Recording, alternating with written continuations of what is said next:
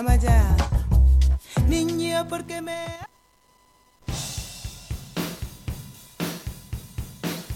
Nuestro sistema operativo está listo para arrancar. Quédate conectado porque estamos en Radio Pixel. Radio, Pixel. Software, aplicaciones, videojuegos, redes. La tecnología y la informática están en Radio Universidad. A continuación por AM1240.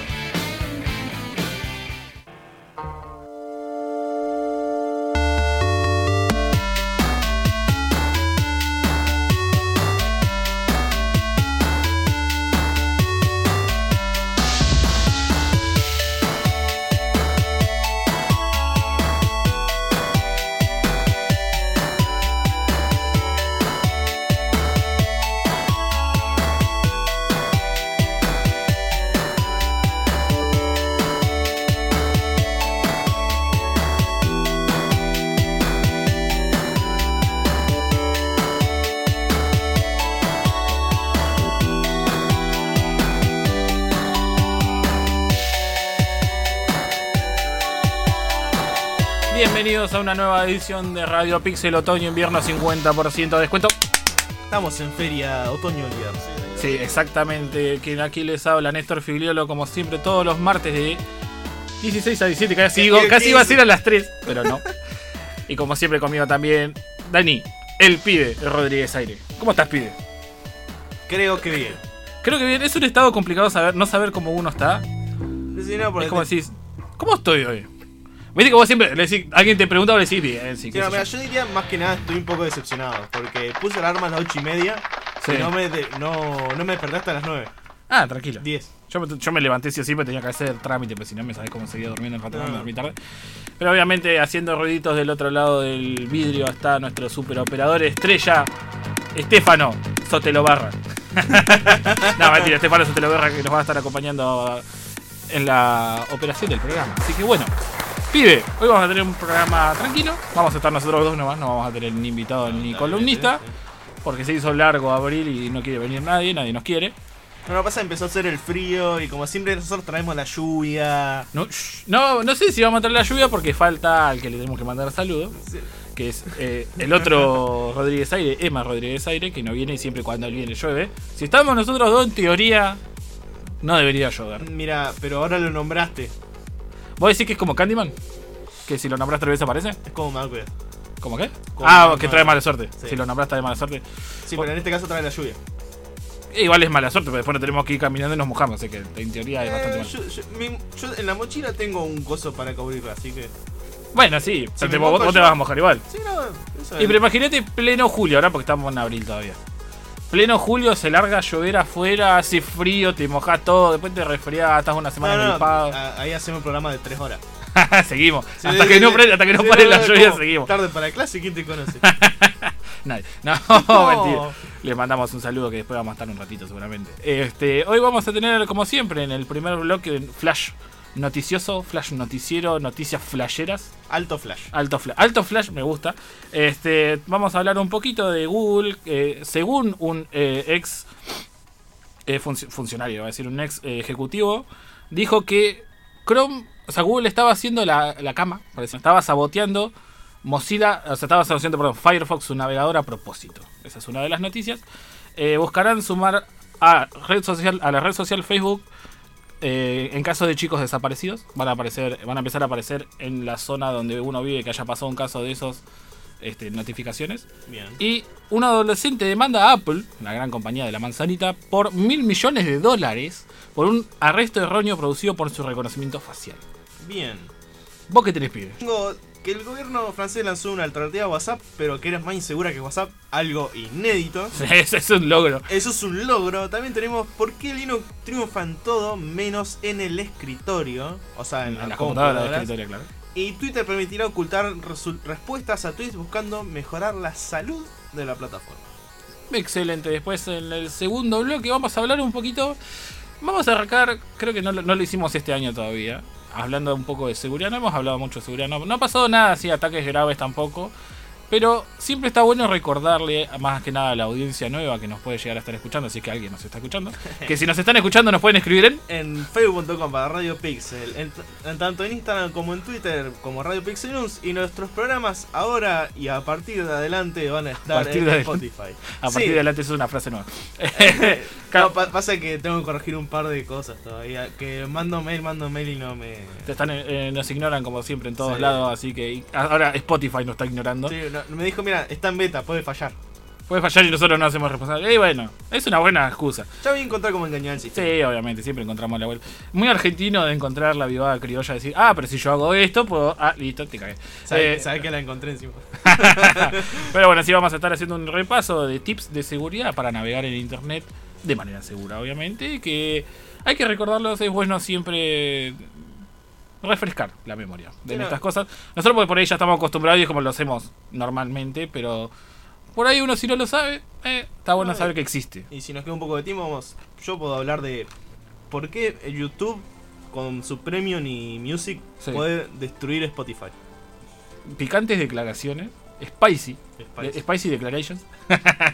Así que bueno, para no seguir perdiendo más tiempo, vamos a hacer un temita, pibe. Sí, bueno, creo que ya está sonando en este momento de fondo. Vamos a escuchar de el anime de Initial D, de Shabu. Excelente, esto es Radio Pixel, no se vaya, ya volvemos.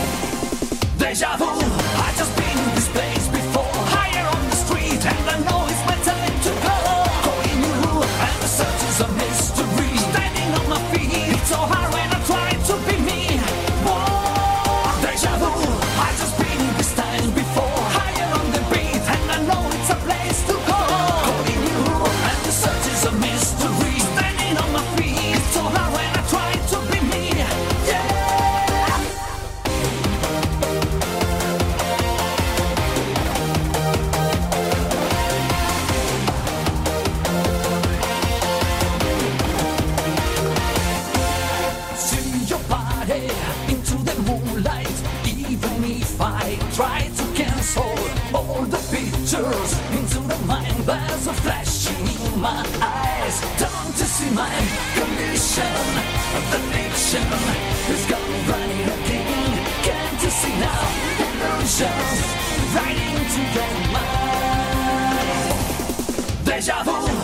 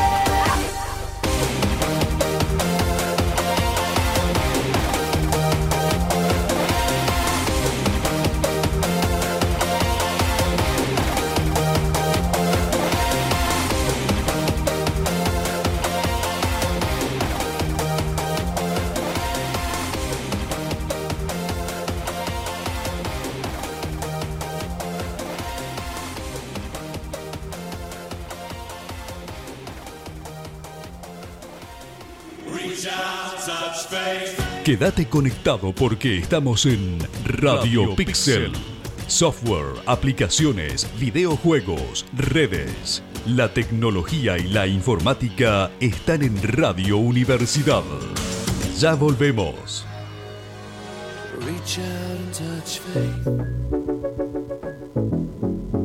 Y ahora sí, vamos a arrancar con el. ¿Cómo era? ¿Notiflash? No. Eh, ¿Cómo era que dijiste? Alto flash. Alto, el alto. Google saboteó a Facebook para favorecer a Chrome, dijo un ex director de Mozilla. El- este muchacho llamado Jonathan Nightingale. Nightingale. Bueno, me gusta el apellido. Dijo en un tweet.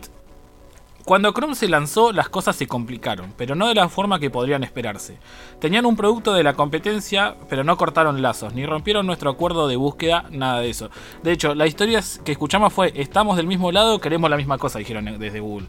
Los anuncios de Google Chrome comenzaron a aparecer junto a los términos de búsqueda de Firefox, Gmail y Google Docs comenzaron a experimentar problemas de rendimiento y errores en Firefox, y algunos sitios web bloquearon Firefox directamente, mostrándolo como incompatible. Ah, mira, o sea, campaña sucia.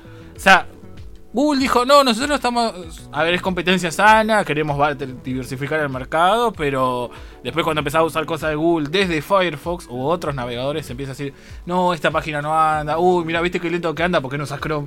Es como el Edge, viste que dicen cuando lo querés sacar de, de predeterminado. Sí. No, pero probalo, no, te dice probalo, probalo. sí, sí. no, no, lo quiero. probar. bueno, después un... em, Iba a decir interno, no es la palabra. Ah, un, eh, los que laburan gratis en una empresa para hacer eh, eh, No, pasantía. una pasantía, un pasante que se llama Chris Peterson que laburó en, en Microsoft para la parte del, del Edge, del el navegador de Microsoft, dijo, una de las razones por las que decidimos terminar con el Edge HTML fue porque Google seguía haciendo cambios en sus sitios que rompían otros navegadores y no podíamos seguirle el ritmo. Por ejemplo, recientemente agregaron una, una div, o sea, un elemento dentro de la página que estaba oculto, vacío sobre videos de YouTube que hace que nuestra aceleración de hardware no funcione. Algo que debería estar corregido en las actualizaciones de Windows 10 de octubre, dijo.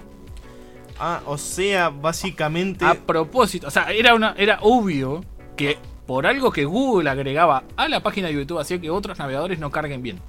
O no Está anden bien. o carguen más lento. Entonces decir, ah, pero uno que, un usuario que no sabe nada, un usuario que no está. eh, que, no, que no ve eso, obviamente, porque es algo muy técnico. Ah, pero a mí en Chrome YouTube me anda re bien y en Edge no. Pero eso no es culpa de Edge, es culpa de Google Claro. que quiere fomentar que uses Chrome. Ahora está bien, Chrome es el más usado, es el navegador más usado, bastante, bastante diferencia. Pero me parece una táctica, si es tan así que lo hicieron muy, muy a propósito, que probablemente es muy a propósito, es bastante sucio. Sí, no, hay que, entonces hay que decirle a todos los programas de la, ma- del- de la más radio que escuchan Radio Pixel. sería la misma onda. Sí. Es como yo me meto en todos los programas. No, no, no escuchen esto. Escuchen- acá- esto no, no va a andar. Vengan a escuchar a nosotros. Claro, exactamente. El gobierno francés lanzó una alternativa a WhatsApp de uso interno con una importante brecha de seguridad. La semana pasada el gobierno francés anunció una aplicación de mensajería para utilizar de manera interna. La bautizaron Teachup. Teachup, Teachup. que debe significar algo en francés, pero no sé. Sí, Sí, sí, no importa. Eh, Y hace un par de días que ya está, digamos, en las Play Store para descargar de forma oficial. Eso. Obviamente, versión beta. Sí. Hay que aclarar eso como para que no salgan a tirar trapos, quemar todo, ¿viste? Bueno, y sí, pues si salió hace poco ya tiene una brecha de seguridad, como, bueno, ponerle beta y zafar un poco los trapos. claro. Es una excusa. Bueno, anunciaron esta herramienta como una plataforma eh, cifrada para que los oficiales y miembros del gobierno se puedan comunicar de manera segura. La- todas las conversaciones privadas están cifradas punto a punto y todos los datos se almacenan en Francia. Ahora, también lo que hacen es analizar a través de un antivirus online cada archivo que se manda. Ah, mm. Ahora, quieren el objetivo en sí es que sea más seguro que WhatsApp o Telegram. En sí, cuando Telegram ya es más seguro que esto. Bueno, la cuestión es que para tener acceso tenés que tener una cuenta del, del gobierno francés. Sí. Y la el problema es que eh, Elliot Alder- Al- Alderson, Alderson es un- el- que, quien es un investigador de seguridad, descubrió que el sistema de logueo, me- que es mediante el correo el del gobierno, dejaba la puerta abierta a cualquier persona. O sea, podía entrar cualquier persona haciendo alguna artimaña podía entrar igual. Claro, o sea, vos podés eh, elegir cualquier cosa, poner, qué sé yo, wasuwasol arroba lc.fr, que es el, digamos, el handle, el dominio oficial del gobierno francés, que Sí. es lo que está permitido para acceder a Usar la beta. aplicación, claro.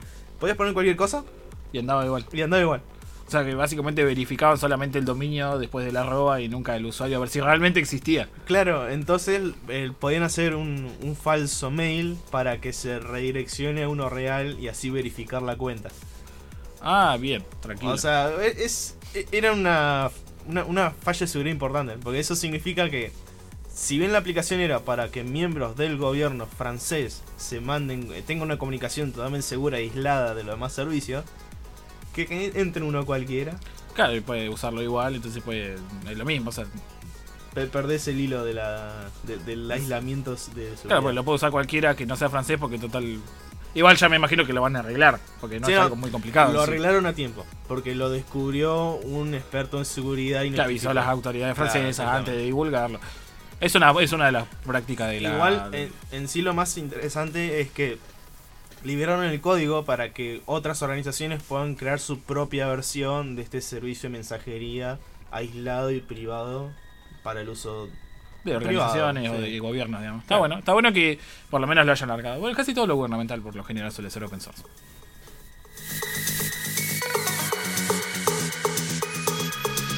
Búsquedas. Sumarán la red social Facebook en caso de chicos desaparecidos. Eh,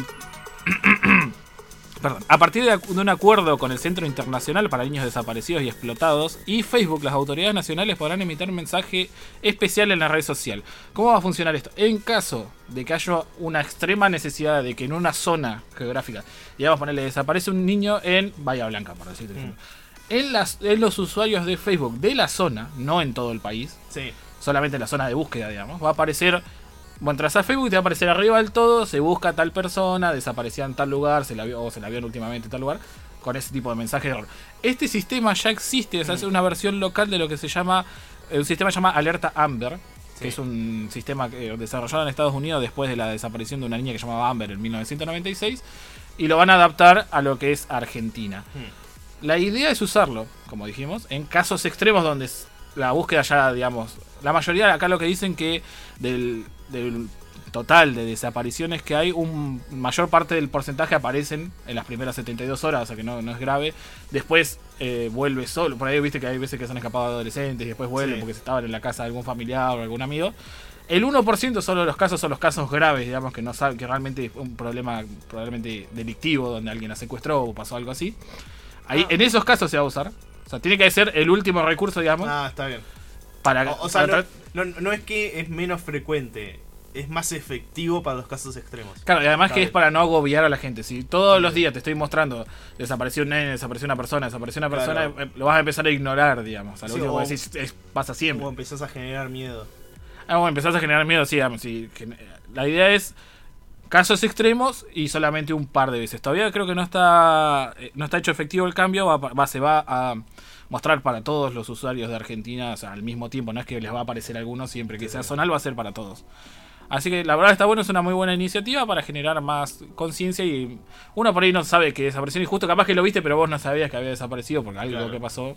Entonces la verdad está muy bueno. ¿Por qué Linux triunfa en todo menos en el escritorio?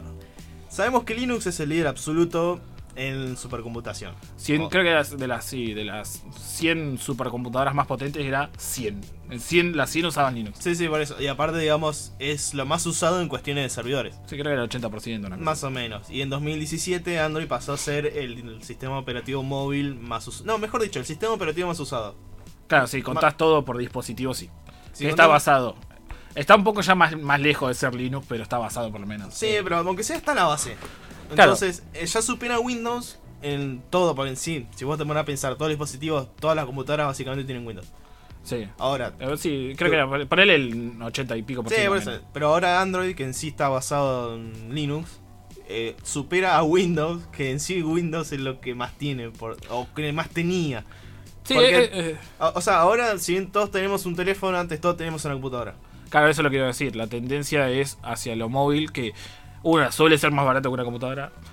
Para lo que lo usa el público en general tampoco requieren gran cosa. Si yo quiero una computadora gamer, digamos, para jugar bien tranquilo, sí, te va a salir una plata.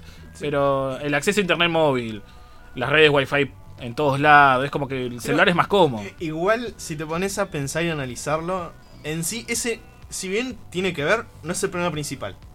Que se use, que se use más Android, decís vos. ¿O que- No, no, el por qué se usa más Android, si bien tiene que ver porque es móvil, es más práctico, es más fácil, lo que fuere. Si bien tiene que ver, no es lo principal. ¿No? La razón principal por la que Linux no eh, triunfa en el escritorio es porque nadie quiere instalar un sistema operativo.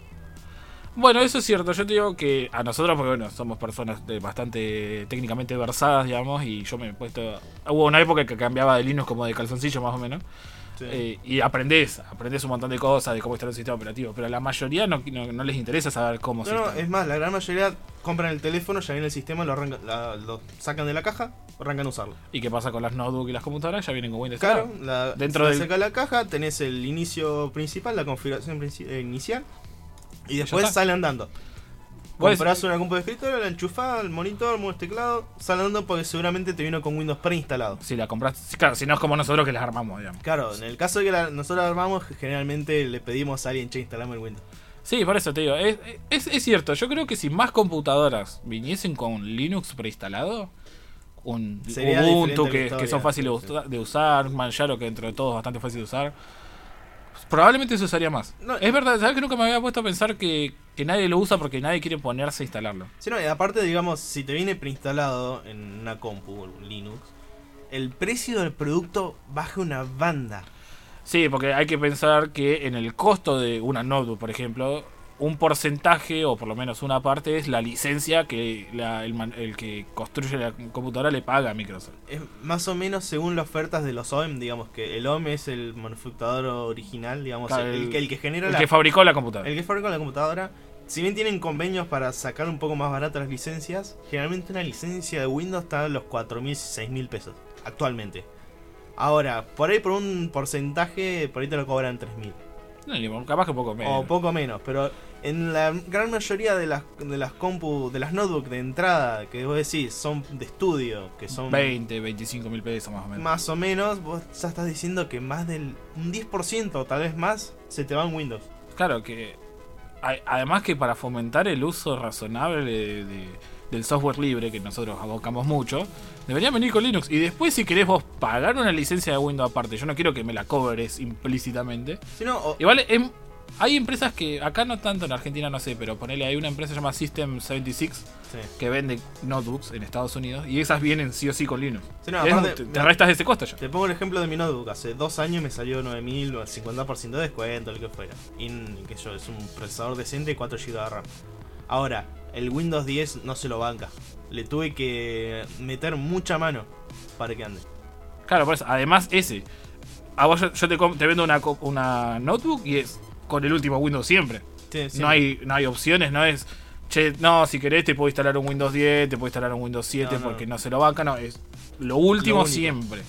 Y anda, y anda como anda. Sí, aparte que no hay compat- compatibilidad con lo viejo. Entonces, uso Windows si tengo que usar alguna aplicación específica porque lo dejé más o menos usable. Porque si no, siempre uso Linux en la notebook. Sí, nosotros también. Es la libertad, pero es el precio de la libertad es ponerse realmente. Sí, un- o sea, el, el precio de tener algo que te funcione a tu medida, como vos querés. Es tiempo, es tiempo y ganas. Y la verdad que lamentablemente el consumidor promedio no sé si tiene ganas. Sí, o sea, pues muchos escuchan Linux y dicen, no, que es re complicado. Tenés 85 mil millones de guías, hasta videos en YouTube de cómo Por eso, instalarlo. pero, sí, pero la gente no se quiere poner realmente. O sea, es más fácil instalar un Ubuntu que instalar un Windows. Yo te digo que últimamente, ahora Windows 10 está mucho más facilón. Antes había que hacer algunos manejes. Si no sabías algunas cosas que había que hacer, se te complicaba. Pero ahora está, o sea, Windows 10 está más fácil, pero Linux sigue siendo bastante sencillo. Sí. Y además que te da la, probabil- la, la probabilidad, la posibilidad de probarlo antes de instalarlo. Claro. Con los eh, live Los USB o live sí.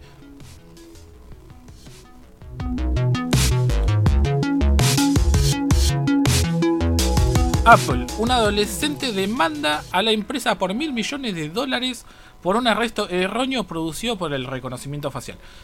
Vos decís, espera, ¿cómo? Apple, reconocimiento facial, vos decís, no, una cámara en la calle. No, no, no. no. Dentro de las Apple Store, que son como las, son unas tiendas que venden solamente que- productos de que Apple. Son un cubo de vidrio. Es un cubo de vidrio, son hermosas adentro, es todo como parece una las salas esterilizadas esas donde hacen microprocesadores, está todo muy Sí, bonito.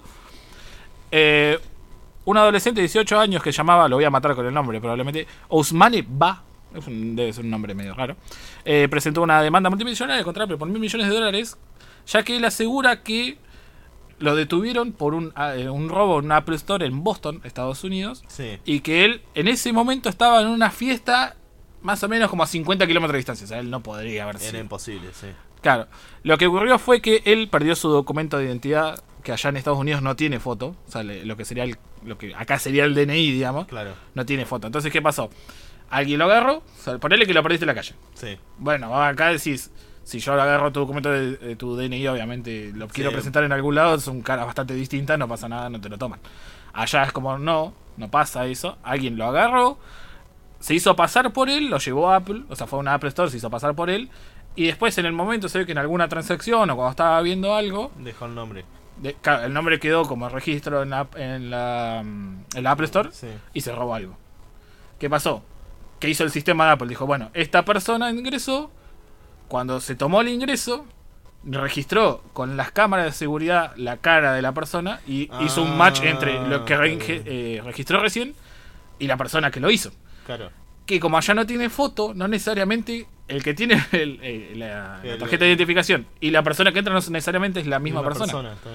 Entonces, ¿qué pasó? Hizo alguna macana, se, se robó, un- creo que era un robo por 1200 dólares más o menos en, en Se mercancía. robó un teléfono. Sí, se había robado básicamente una- un iPhone. Y eh, hizo ese macheo, con eso hicieron la denuncia. Y un día lo vinieron a buscar a la casa a este, a, a este muchacho. Ah, Y o, lo arrestaron. o sea, en sí, digamos, a mí me parece que está mal denunciar a Apple. O sea, porque es más un error de burocrático. Claro, en la- lo que el muchacho decía acá, no, no es un error, burocrático, es un error de confiar en el sistema. ¿Qué pasa? El, el muchacho en el documento de la denuncia puso eh, el uso del software de reconocimiento facial en sus tiendas para monitorizar a sospechosos de robos es el tipo de vigilancia orwelliana, orwelliana por el, el autor Orwell de 1986, 84, nunca me acuerdo el nombre, eh, que era un universo muy distópico donde se vigilaba mucho a la gente. Eh, particularmente dado que puede asumirse que la mayoría que no está al corriente de, de que sus caras están siendo analizadas de forma secreta. digamos. Apple Ah, no te bien. dice que realmente te está vigilando el comportamiento. O sea, ya te registró, Apple te registró en tu tienda y empezó a ver el comportamiento. Dice, te robaste algo que puede ser que el empleado no se dio cuenta, pero el sistema sí, porque las cámaras detectaron. Sí. Y después te va a buscar a tu casa, pero si yo llevo otro documento, no soy la persona que se robó. O sea, la, la persona del documento no es la que robó algo realmente. Entonces son cosas que hay que tener. Esto es un ejemplo de que la idea es buena. En sí, decís, bueno, si se robaron algo y tengo la cara, poder ir a buscarlo para que, y además que el- la, la tienda sea más segura, para tanto para los empleados como las personas que están ahí, para obviamente para la empresa. Pero hay que tener cuidado con esos tipos de casos. ¿Qué pasa si yo el que registré no es realmente, o la cámara, la, la cara se registró mal y te tomó que era otra persona? Sí, no, igual a mí lo que me sorprende es que a través no analizaron la cara del que robó, sino que a través del nombre re- realizaron, eh, encontraron la cara del original y lo, la analiz- y lo compararon con eso. El tema es que en, el- en la base de datos de ellos no es que fueron a la base de datos de la policía No, no, y no, no, hicieron eh, ese macheo. Digamos. Eso te lo entiendo, pero digamos, si vos decís, alguien me robó, tengo la cara, lo voy a analizar, tenés múltiples opciones. Vas a la policía. Bueno, pero- por eso, eso es lo que no hicieron. Claro, Lo que hicieron es, la persona entró con esta identificación, se identificó como esta persona Claro, y después y- se robó algo. claro, y después fueron a buscar a la persona de identificación. Claro, fue a buscar a la persona con- registrada en ese momento. Claro. Que no necesariamente la, la o sea, no es la, la persona que se robó algo después. ¿Y cómo encontraron la cara del, del original? No es que no lo buscaron. Directamente machearon la persona que se había registrado, ahí le registraron la cara. Claro. Y después cuando se robó algo hicieron esa cruza y dijeron, ah, esta persona es la que se robó esto, es la que había entrado en este momento y se registró como el pibe este. Claro. Y ahí hicieron ese macheo y dijeron, lo fueron a buscar a la casa. O sea, le hicieron la denuncia de robo a la policía. Sí. Y dijeron, fue este flaco, con Claro. este nombre. Ah, y fueron al otro flaco por el nombre. Claro, fueron al que había perdido el DNI. Claro. O el DNI o el documento de identidad, como sea que llame allá. Sí, no, igual ahí, digamos, hay tanto falencia tanto de Apple como de la policía. Y era, o sea, O, o sea, es un poco de verificación de datos. tendría que haber verificado la cara con realmente con la base de datos de la policía. Capaz que se puede, capaz que legalmente no se puede, ¿viste? O sea, debe haber Y- algún. Y, en- ante denuncia y sospecha de robo se debería poder. Porque Claro. ahora eh, el, tipo de este no solo decidió perder tiempo, sino que casi el miedo de, de irse preso para hacer nada. Claro, esa es una de las cosas. Ahora le, le generó estrés, decir, Claro. me denunciaron. ¿Y qué pasa si igual determinan que fui yo por un problema de, con las pruebas y después me meten en, quilombo? Por eso es la denuncia. La denuncia es por eh, lo que sería cada daño y perjuicio. digamos. Claro. Así que es complicado y hay que tener cuidado con este tipo de sistemas que vamos a ver cómo se, que cada vez se están implementando más. ¿Cómo te asegurás que el que realmente hizo algo malo es esa persona que vos decís que es? No es tan fácil y que yo creo que todavía falta mucho para estar seguro. Falta seguro. demasiado.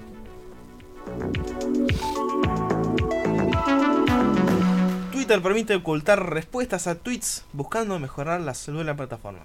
Ahora, con salud de la plataforma nos referimos a toxicidad. Sí, en Twitter me acuerdo que alguna vez hemos hablado que era muy tóxica la- como los usuarios que tenía.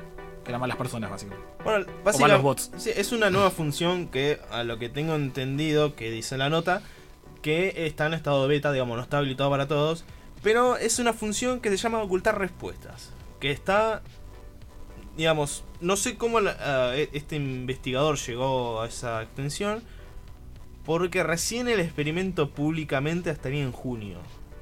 Sí.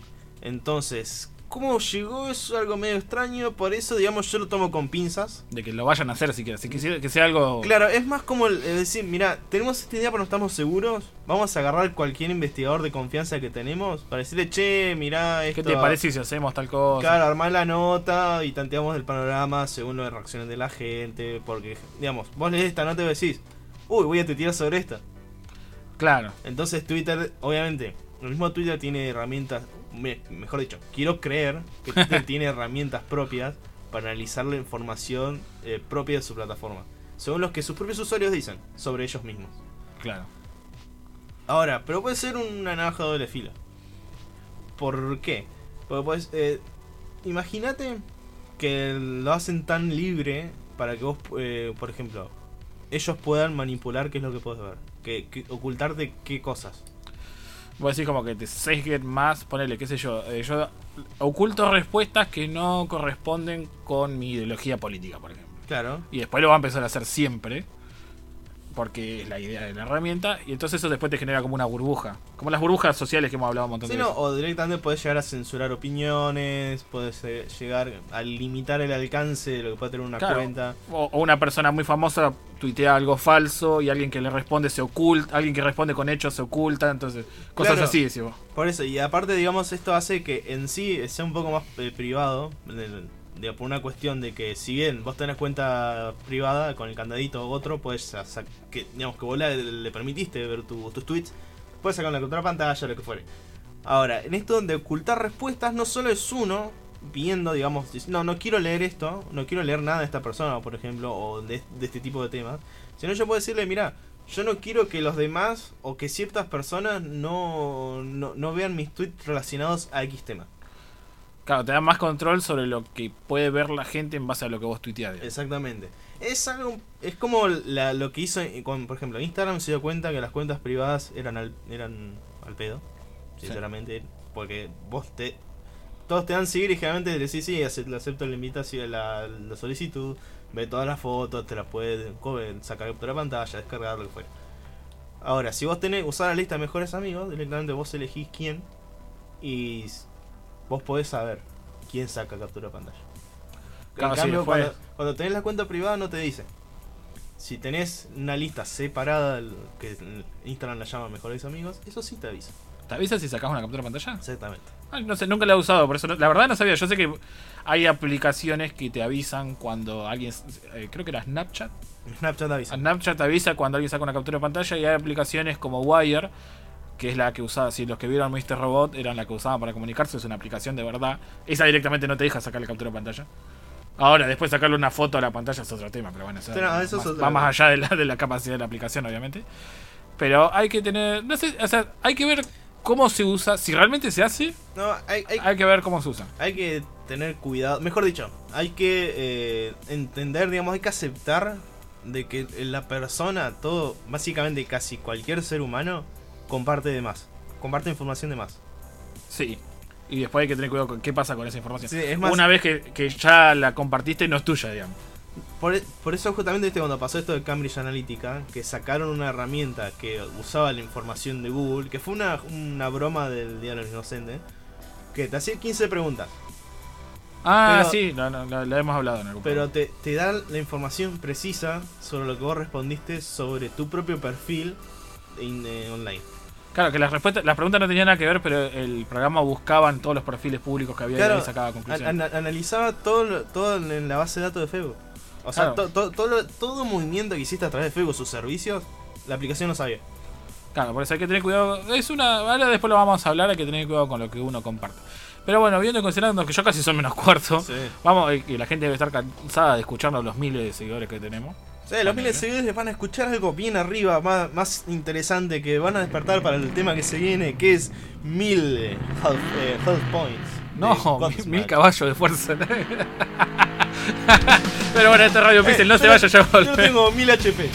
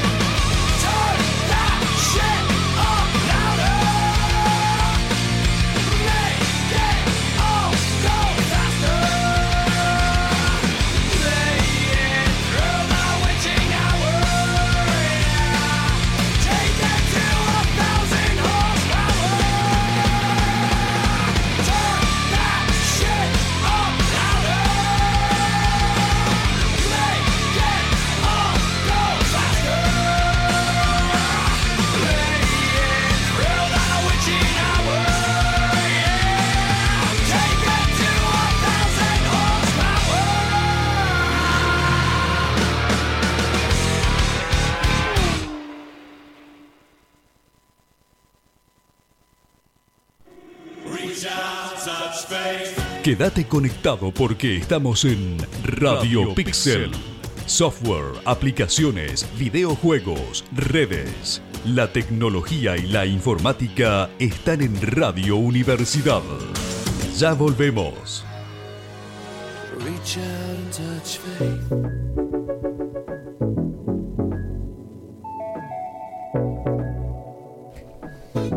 Bueno, llegamos al último bloquecito del programa. Vamos a hablar de algo que se estuvo dando en estos días, que es el 50% actualmente de las páginas web Sí. son eh, transmitidas a través de HTTP, HTTPS. Básicamente, HTTP es el protocolo que manejan, las eh, que manejan los servidores web para mostrarte páginas web. ¿Cuál es el problema del protocolo HTTP? Es que no está encriptado. Entonces, cualquier persona que te esté escuchando el cable, digamos, todo lo que pase entre tu computadora o tu eh, celular, lo que sea, que usa HTTP y vaya a ese servidor, esa transmisión de información no está encriptada y cualquiera la puede leer y saber exactamente qué está yendo y viniendo. Eh, básicamente, en, en- en criollo, es el candadito verde que aparece en la barra de navegaciones que dice conexión segura. Claro, cuando dice conexión segura es cuando estás usando el protocolo HTTPS, S. que es HTTP seguro. En este caso, toda esa transmisión de datos primero se encripta, llega a tu computadora, se desencripta, cualquier cosa que mandes primero se encripta, llega al servidor y se O sea, desencripta. en sí están seguros que no hay forma de que vean lo que estás viendo, qué páginas visitas, ese tipo de cosas. Claro. Esto se- este movimiento de usar este tipo de encriptación se, se venía dando hace bastantes años, pero un impulso grande fue a partir de 2014, cuando Google dijo, ah, no tenés encriptación en tu página, te bajo en el rango de búsqueda. O sea, Ah, Google siempre bien. prioriza todas los- las páginas cuando vos buscas algo que se- sean eh, con una conexión segura. Eso Ya, fue lo primero. y- Y después eh, se lanzó Let's Encrypt, que era, es una organización que se creó en 2014 en torno de la idea de que eh, la autoridad de certificación gratuita debería ser basada en, certificación para poder usar este tipo de encriptación. O, o sea, porque para tener un, para poder acceder al protocolo que funcione se necesita un certificado que tiene que estar firmado por una entidad competente. Claro, esta, una de estas entidades, que es Let's Encrypt, que en su, nació en el 2014, como dijimos, está basada en software libre y es ahora uno de los proyectos principales. No, perdón, en 2015 entró a formar parte de los proyectos de la Linux Foundation y en 2000 reci- 2016 eh, recibió el apoyo de la Internet Security Research Group, una organización de, eh, para temas de seguridad compuesta por compañías como Google, Mozilla, Cisco, la Ah, Electronic. Front- Frontier Foundation o la EFF, más conocida. Y si uno entra a la página de, de Let's Encrypt, eh, hay un montón de sponsors. Tenemos Facebook, que está dentro de ellos. Shopify, eh, mm, por ejemplo, la Internet Society, eh, Pantheon. Está GitHub, Yoast, eh, Brave, Action, Wix. Wix, está Wix, está Red Hat. Hay muchas empresas de, de tecnología que obviamente a ellos les conviene, por un tema de seguridad, que todas sus conexiones de páginas web, más que nada poner Facebook. Si Facebook te transmite los datos en, en plano, digamos, un dato sin encriptar, cualquiera podría leer las conversaciones que estás teniendo, las imágenes que estás subiendo, Eh, o las podría modificar en el vuelo. No, aún más peligroso. Si vos tenés un sitio de compra-venta o vendés algo por a través de tu propia página, si no tenés el certificado, es muy probable que o no puedas implementar un sistema de cobro, sino que si vos pones la tarjeta de crédito, seguramente alguien te lo pueda pinchar y usar tus tus datos y usarte la tarjeta. Claro, una de esas. O alguien podría incluso modificar lo que eh, eh, lo que te está viniendo en el, en el cable, digamos. Se puede, con una conexión no segura, por ejemplo. eh, era un chiste que habían hecho una vez eh, un flaco que estaba muy aburrido, se ve. Había creado una red de wifi Sí. sin contraseña que se llamaría, se llamaba, ponerle traducido al español, la red zanahoria. La red O- o zanahoria. Wi-Fi zanahoria, una de las dos. ¿Qué hacía este muchacho? Interceptaba todas las imágenes, como era una conexión no segura, interceptaba todas las imágenes que se cargaban Sí. Y en el vuelo, o sea, en el aire, las cambiaba por la imagen de una zanahoria. Entonces vos entrabas a Facebook y tu perfil era una zanahoria, Una la foto era una zanahoria, todos zanahorias. Obviamente era una broma inofensiva. en O sea, sí. pues, no modificar el perfil, sino lo que vos veías. Claro, modificaba, vos pedías, qué sé yo, yo quiero mi- ver mi foto de perfil. Él salía el pedido del servidor, traer la foto, cuando venía entraba a la red Wi-Fi, el, el muchacho este capturaba el paquete con unos programas, capturaba la imagen y la cambiaba por otra. Sea, en vez de llegarte lo que vos pediste, te llegaba otra cosa. También te pueden implantar una página falsa, que por ejemplo, ese... En este caso era una broma muy. Sí, era una- pero digamos, tranca. yendo más al lado del, del cibercrimen, eh, te pueden reemplazar por una página trucha, por, puede ser que yo, la página del logueo de Facebook, la del mail, la que fuere, y vos podés usuario y contraseña, pero no es la original. Es más, Entonces, claro, lo y que no te hace puedes es- dar cuenta porque dice facebook.com. Claro, a, a menos que vos veas arriba el candado, porque si pasa por el protocolo HTTPS, saltea la, la configuración del Wi-Fi. Claro, no, no hay forma de, de- de cam- no hay forma de, de cambiar una cosa por otra porque directamente no sabes qué está pasando. O sea, Claro. no sabes qué, qué datos se están transmitiendo. Por eso, digamos, si, si está el, el- por ejemplo, si entras a Facebook y no ves el candadito o, diga- o dice conexión segura en la barra de direcciones, No entres, no entren porque no es- pongan nunca claro. es- se le conoce como scam. Es una página falsa en la cual tiene el, típico logueo, es un clon, solo que en vez de, iniciar sesión lo que hace es guardar tu usuario y contraseña en un archivo que el atacante puede utilizar. Así que vamos ahora en los pocos minutos que quedan, vamos a hablar de algunos tips para navegar de forma segura, además de esto de que en lo posible, obviamente estamos hablando que el 50% del tráfico de internet va a páginas con seguras. Todavía falta implementar, hay páginas que lamentablemente no son seguras, pero si uno es cuidadoso, eh, se puede navegar, se puede navegar y usar de manera tranquila.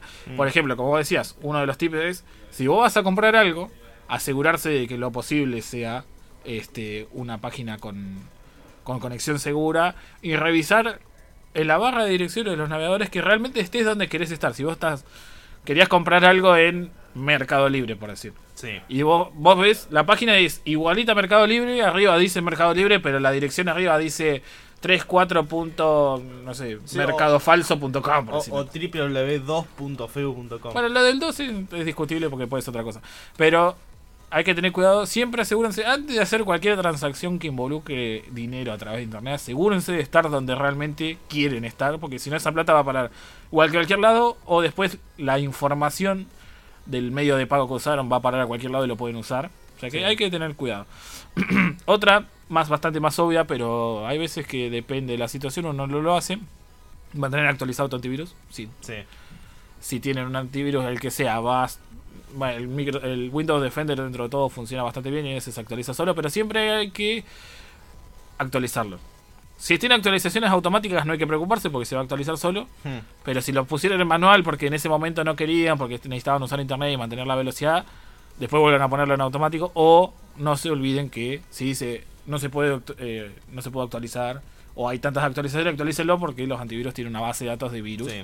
que si está desactualizada y ese virus no está dentro de lo que el antivirus reconoce, obviamente, este no lo va a tomar y les va- se van a infectar igual. Sí, no, aparte, digamos, algo a tener en cuenta es que si usan Windows 10, es muy probable, mejor dicho, es casi seguro de que no necesiten instalar otro un antivirus más que el que viene por defecto. Sí, por eso, eso es lo que yo decía. El Windows Defender y las políticas de seguridad implementadas en Windows 10 son bastante buenas. Por eso. Con el Smart Screen y un par más de cosas que tienen. La verdad, bastante bien. Es lo más recomendable, depende del caso. Para el usuario promedio que usa solamente Windows, sí, está bien.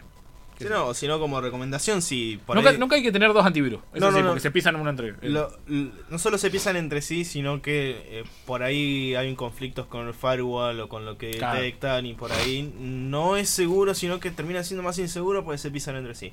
Ahora, lo que se suele hacer última, generalmente es eh, confiar en el que viene integrado con Windows 10, porque obviamente confías, y usar de vez en cuando una herramienta gratuita que es el Malwarebytes, que Claro. es gratuito, pues, eh, para que no se ejecute en tiempo real, digamos, para que no esté todo el tiempo andando. Claro, no es como un antivirus que está tiene protección en tiempo real, sino que lo usas para escanear la versión gratuita, después la versión paga sí tiene Sí, por protección eso, en tiempo real. pero sirve para eso. Es como si, si, mm, está medio extraña la compu, por ahí me llegan notificaciones extrañas, o hay una aplicación rara, puedes ejecutarlo, Sí. que empieza a analizar, a analizar, y si hay un virus que por ahí el Windows Defender eh, saltó, Claro, porque no estaba en la base o, o era un virus que estaba hecho para engañar al Windows Defender. con Puede eso ser. puedes salvarlo. Eh, antes, ¿sabes qué pasó? Algo un poco inusual. Este, nos mandaron un saludo. El gran doctor Ale García nos dice que nos está escuchando y nos manda saludos. Así que nosotros le mandamos saludos y lo vamos a estar esperando, obviamente, a partir del mes que viene con su columna mensual. A, a partir no, lo volvemos a, a tener de nuevo el mes que viene. Claro, a partir también. Si no, Sí. no, bueno, depende cómo lo Porque mires. ya vino. Claro, está No, bien. no, no, bien. no es que a partir del mes que viene viene. Sí, otro tip eh, este, es utilizar una red Wi-Fi conocida. Es lo que hablábamos recién, en este caso de la broma de la red, que era la red zanahoria, era bueno, era una broma inocente, nunca realmente pasaba más nada que hacerte cambiar las imágenes por zanahoria. Sí, era algo sano.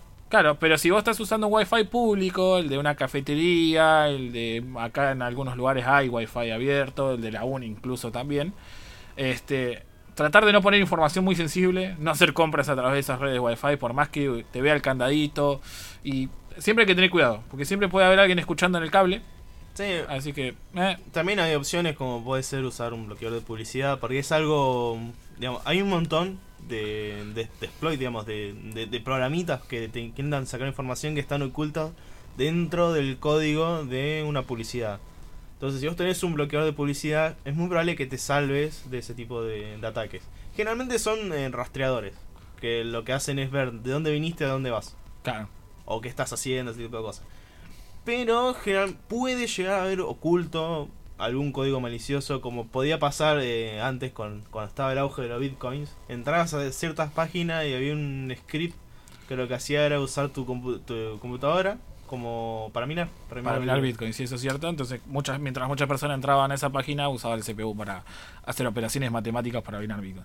Este, otra, hablando no tanto del uso en general de Internet en páginas, y eso es prestar atención a la bandeja de entrada del mail. Los que usan cual. mail, no todos usan mail, la verdad que es algo que Eso es, nosotros lo usamos bastante todavía, pero las generaciones más jóvenes no sé si usan mucho mail. Sí, no, generalmente decimos, eh, che, te mandé un mail.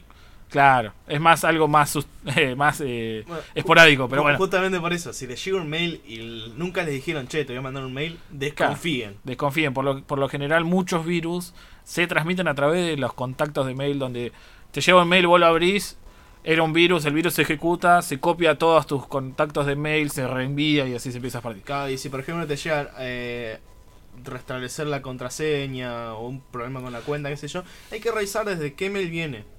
Pero bueno, ¿sabes, sabes es que eh, puede pasar incluso con perfiles de redes sociales? Sí. Si vos ves, me ha pasado más que nada en grupos de Facebook. Alguien hace una publicación de, no, no sabes lo que encontré, mirá la foto de, Ah. en Twitter, mirá cuántos seguidores tenés. Te dice, oh, puedo ver la cantidad de seguidores que tengo, puedo ver lo que mis amigos ven de mi perfil o lo que Me hablan. hiciste, me hiciste acordar de algo vital, que es una de las razones por la cual detesto tanto WhatsApp, que es, es la, el- su implementación de los stickers. Vos para tener stickers en WhatsApp tenés que instalar una aplicación aparte. Eso es una de las cosas que me revienta WhatsApp. Eh, y, o sea, no solo es molesto, es tedioso. Porque, por ejemplo, eh, en el caso Telegram, para crear un sticker, vos creás la imagen, eh, mandás un mensaje al bot que es automático, le decís quiero eh, editar este coso, lo mando, le asignás un emoji y ya está andando. Y después lo compartís y lo que fuera. Ahora en WhatsApp tenés que descargar el código de ejemplo de coso, poner las imágenes, Claro. asignarle, tener un básico conocimiento de programación, abrir el Android Studio, compilarlo, Sí. firmarlo, subirlo a la Play Store, que Que para te- eso tenés que pagar. Bastante. Y ahí recién puedes tener los stickers. Claro, uno, realmente uno dice, ah, voy a ten- tengo, mirá, hay una aplicación de stickers de fútbol. Vos realmente cuando instalás esa aplicación te da los stickers, sí. ¿Te habla de sticker? ¿Qué está haciendo después la aplicación aparte? No lo sabes. No lo sabes. Y como son aplicaciones de código cerrado, tampoco te lo van a decir. Exactamente. Entonces, O yo sea- prefiero no instalar O, o sea, stickers. y es como revivieron algo que creíamos muerto, que se perdió cuando dejó, se dejó de usar MSN. Porque en el MSN, el Windows Live Messenger, eh, vos descargabas los, em- los emoticonos o los guiños, qué sé yo, y era un programa que instalabas.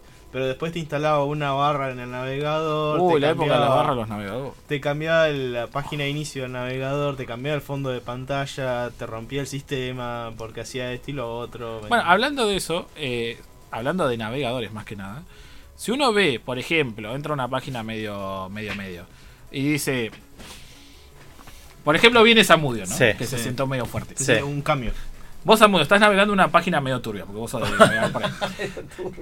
Sí. No tenés un bloqueador de anuncios porque te olvidaste de instalarlo porque formateaste unos... Bueno, siempre Sí. es fácil instalar ahora un bloqueador de anuncios. Sí. Y después te abre un pop-up que te dice, sos el usuario un millón, te ganaste un iPhone. Vos le haces clic, No, ya a esta ya, altura. a esta no, altura no. Pero, hay son veces... tentadores. ¿Saben cuál caes? En los de apurogol.net.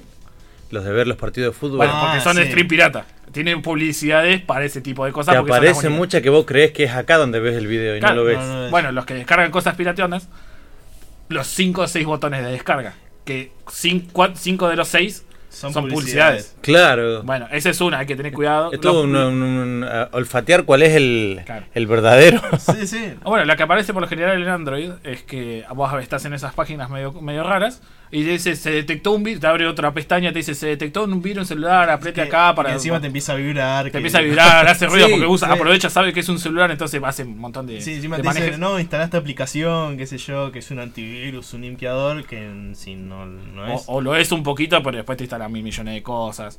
Eh, Ahora pasa mucho que o entras a una página, bien, una página bien puede ser, ¿no? y te dice, ¿querés recibir notificaciones? ¿Viste? Te aparece arriba el cartel. Eso de las páginas medio raras, también te dicen, te aparece eso. Si vos recibís notificaciones, después, qué sé yo, una página, por ejemplo, la nueva. La nueva te dice que no recibís notificaciones, cada vez que aparezca una noticia nueva te va a aparecer un cartelito abajo. Por más que no tengas la página de la nueva abierta. Claro, por más que no tenga la página web, en ese Ah. navegador, en esa sesión te va a aparecer. O sea, por lo menos en el caso del Chrome es así, del Google Chrome. Te avisan a veces, eso que te avisan a veces que dice, esta página maneja cookies. Eso es No, otra cosa, eso pero son lo más por. las Ah, cookies son pedacitos de datos que guarda la página. Entonces vos, cuando volvés a entrar a la página, lee la cookie, que es un. Dice, Es- ah, es esta persona que volvió a entrar, entonces por ahí te carga cosas Eh, que es vos para no dejaste. Ah. volverte a, volverte a pedir el que te logues de nuevo. Claro, Ah. por ejemplo, Es para hay varios, nuevo. hay varios sistemas parecidos.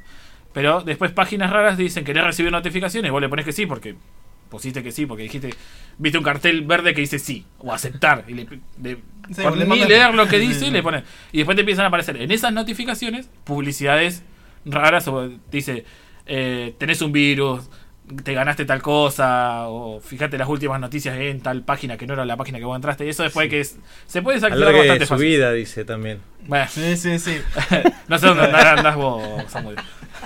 Bueno, la cuestión es que, digamos, para el usuario común es como que Claro. no sabe el- no sabe dónde deshabilitarlo, si es que lo tiene, no sabe Se puede buscar, es bastante fácil. Es más fácil que antes cuando te instalaba las barras de navegación y esas cosas feas que nadie usa Uy. ¿te acordás de eso? Sí, ya es que ningún navegador los implementa, entonces ya Sí, directamente pero no se puede. ahora volvió en formas de stickers de WhatsApp. Claro, Ah, lo que hablábamos recién antes de que entrara es que. Viste que ahora que vos querés un sticker, tenés Sí. que instalar aplicaciones aparte. Ah, sí. Entonces, como tenés que confiar en quien hizo la aplicación con los stickers, Oh. no tenga nada extra. Encima están re buenos los stickers. Claro, ese es el tema. Nosotros que usamos Telegram, Telegram vos los mantiene Telegram a los stickers. Vos Sí. podés crear tu propio sticker y te los te los guarda Telegram. Y cualquiera los puede usar. O sea, En WhatsApp, como tenés que usar una aplicación externa, vos realmente la, la aplicación te da los stickers. Pero aparte de eso, ¿qué hace la aplicación aparte, mientras se está ejecutando? Vos no sabés. Y además tenés que tener un mínimo conocimiento de Android, de programación, porque tenés que descargar el código ejemplo Ah. de ellos. Me superó. Por eso, tenés que... Sí, no, no es tan fácil como Telegram. digamos. O sea, en Telegram vos edit- tenés la imagen de cierto tamaño, eh, iniciás el chat con un bot, creás el paquete, le mandás la imagen, le asignás un emoji, ya está. Claro, es un- mucho más sencillo. O sea, los que hacen WhatsApp, los que hacen sticker para WhatsApp son los que realmente se tienen que poner a hacerlo. Es más complicado. Pero bueno, viendo y considerando que son las. ¿Querés hacer ¿Cómo, una cer- pregunta? cómo cerramos esto? No, no, no. Ahora lo seguimos. eh. Ah, ahora- ahora- esto fue un, un preview. Fue, un preview de lo que podemos Sí, llegar a hablar. Qué grande. Otro día en tarde para clases. Que ahora tiene que venir, pues ya son las 17.05. No nos hicieron ni señas. No nos están esperando afuera con cara. Sí, sí, van a, van a recibir su merecido. No, no, vos sos Sumario. parte del O problema. sea, claro, Vos- ya, vos- ya estamos dentro de tarde para clase. vos vas a, llevar el reto también, ¿eh? Ya va- estamos dentro de tarde para clase. Bueno, muy bien, me pareció fantástico. Excelente. Así que bueno, esto fue Radio Pixel. Nos vamos a volver a encontrar el martes que viene de 16 a 17 horas por Radio AM 1240 Radio Universidad o. O por Spotify. ¡Ah! ¡Qué nivel tenemos Spotify! Que pueden buscarlo como Radio Pixel y les va a aparecer eh, los programas de este año, por lo menos por ahora. Por ahora, y no se, no se alarmen, aparece dos veces. Aparece dos veces por un error de error de Eh. imprenta. Así que bueno, lamentablemente nos tenemos que despedir 5 minutos pasados de las 17 horas. Esto fue Radio Pixel. Nos encontramos la semana que viene. Nos vemos.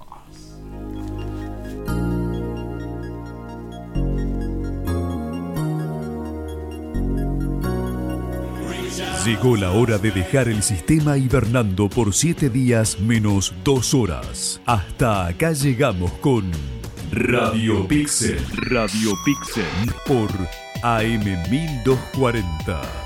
Radio Universidad.